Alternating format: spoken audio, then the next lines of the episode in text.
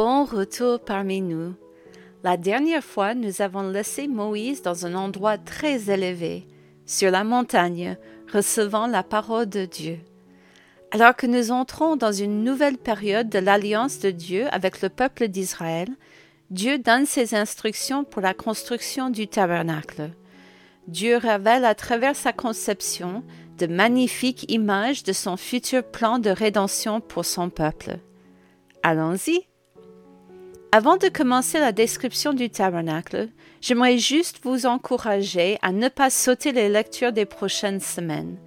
Bien que la description de la construction, des matériaux et des sacrifices eux-mêmes puissent sembler fastidieuses et répétitives, nous devrions nous rappeler rapidement que toutes les Écritures nous sont données par Dieu pour une raison. Dans les descriptions, nous apprendrons des vérités essentielles sur la personne de Dieu, sur ses relations avec l'homme pécheur et sur l'extraordinaire sacrifice de Jésus pour satisfaire aux exigences de la loi. Travaillons dans la prière à travers chaque section et glanons des vérités que Dieu a pour nous. La première chose que nous remarquons à propos du tabernacle, c'est l'approvisionnement en matériaux.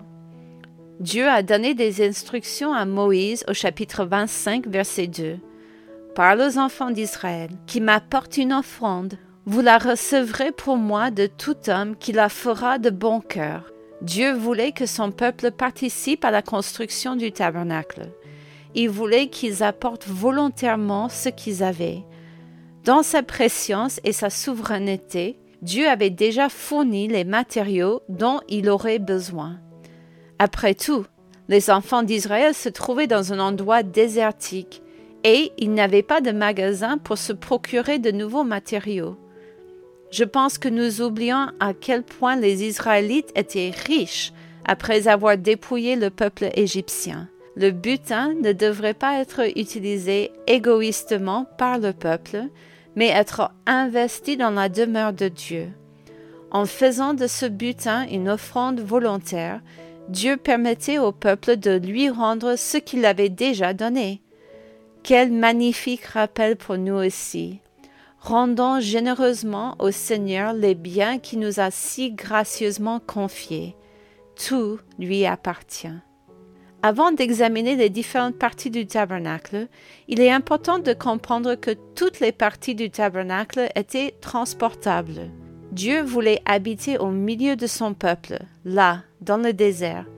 Il n'a pas attendu que le peuple soit déjà arrivé en terre promise il voulait l'accompagner visiblement pendant le voyage. Dieu établissait également un lieu ordonné où l'on pouvait lui rendre une adoration. Sa présence les accompagnait et leur adoration se concentrait sur lui seul. Lorsque Dieu les déplaçait d'un lieu à l'autre, il était présent au milieu d'eux. L'arche de l'alliance est le premier meuble que Dieu a indiqué à Moïse. C'était certainement le plus important, car c'était l'endroit où la présence de Dieu résidait visiblement avec son peuple. L'arche était fabriquée en bois d'acacia, un bois très dur et résistant, recouvert d'or. Des anneaux étaient fixés à l'extérieur et des barres étaient laissées en place de chaque côté afin que l'arche puisse être transportée facilement sans jamais être touchée par la main de l'homme. Sur le dessus se trouvaient les deux chérubins d'or dont les ailes se touchaient et au centre se trouvait le lieu appelé propitiatoire, c'est-à-dire un lieu acceptable pour la présence de Dieu. À l'intérieur de l'arche était conservé le témoignage, qui contiendrait plus tard la manne, les dix commandements écrits de la main de Dieu, et le bâton d'Aaron, qui servirait plus tard à établir l'autorité de Dieu sur le peuple par l'intermédiaire de la lignée d'Aaron. Le meuble suivant était la table des pains de proposition, une table en bois recouverte d'or sur laquelle étaient placés douze pains représentant les douze tribus d'Israël. Ces pains devaient être préparés régulièrement et remplacés pour rester frais. Il existe de nombreuses images symboliques de ces pains devant le Seigneur. L'un d'eux était un rappel visible de l'alliance de Dieu avec Abraham et ses descendants. Les pains rappelaient également au peuple la provision de Dieu lors de leur voyage dans le désert. ainsi que la délivrance de Dieu des Égyptiens pendant l'esclavage. Le pain nous envoie également à Jésus, qui vient à nous en tant que pain de vie, rompu gratuitement pour que tous puissent participer au salut de Dieu. Quelle merveilleuse image de la grâce de Dieu envers l'homme, dans le passé et dans l'avenir de la nation. Le chandelier d'or à six branches est le meuble suivant qui nous est décrit. Ce chandelier devait contenir de l'huile d'olive pure qui devait servir de source de lumière principale à l'intérieur du tabernacle. La lumière ne devait jamais s'éteindre, mais brûler continuellement devant le Seigneur dans le tabernacle, comme nous le voyons au chapitre 27, verset 21. La lumière de Dieu rappelle que Dieu guide et éclaire les Israélites. Ils n'ont jamais été laissés dans l'obscurité quant à la volonté de Dieu pour eux en matière d'adoration ou d'enseignement.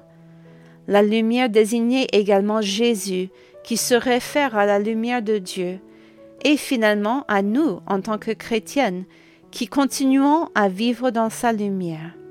Puissions-nous ne jamais permettre à la lumière de Dieu de s'éteindre dans nos cœurs, mais briller avec éclat en tant que témoin pour lui?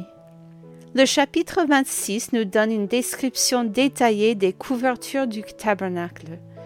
La structure du tabernacle était constituée des planches de bois recouvertes d'or, placées verticalement et maintenues en place par des socles d'argent. Elle ressemblait beaucoup à un conteneur d'expédition, avec des barres horizontales placées stratégiquement pour maintenir les poutres de bois debout. L'extérieur du tabernacle ressemblait à une tente, recouverte de plusieurs couches de lin, de poils de chèvre et d'un animal non identifié dont la peau devrait être imperméable. Dieu a protégé son tabernacle des éléments pour en préserver l'extérieur, mais il a également prévu une couverture pour l'adoration qui devrait avoir lieu à l'intérieur. Dieu a ensuite ordonné qu'un voile soit placé entre le lieu saint et le lieu très saint, où Dieu même allait résider. Il s'agissait non seulement de sauver la vie des prêtres qui officiaient, mais aussi de montrer la séparation entre le Dieu très saint et les hommes pécheurs. Les couleurs bleues, pourpre et écarlate rappelaient au peuple la sainteté de Dieu, sa souveraineté et son expiation par le sang pour les péchés du peuple. Au chapitre 27, nous voyons deux autres endroits créés pour le tabernacle. Il y avait l'autel d'airain où les sacrifices étaient faits et où le sang était appliqué sur les cornes des angles. Il était placé dans le parvis extérieur, à l'extérieur du tabernacle, et n'était accessible qu'aux sacrificateurs. Le peuple était séparé du tabernacle par le parvis extérieur, une série de poteaux et de bâches qui fixaient les limites extérieures du lieu de l'adoration. Dieu créait en effet un lieu où son nom résiderait, où il résiderait lui-même et où il établirait son adoration à sa manière.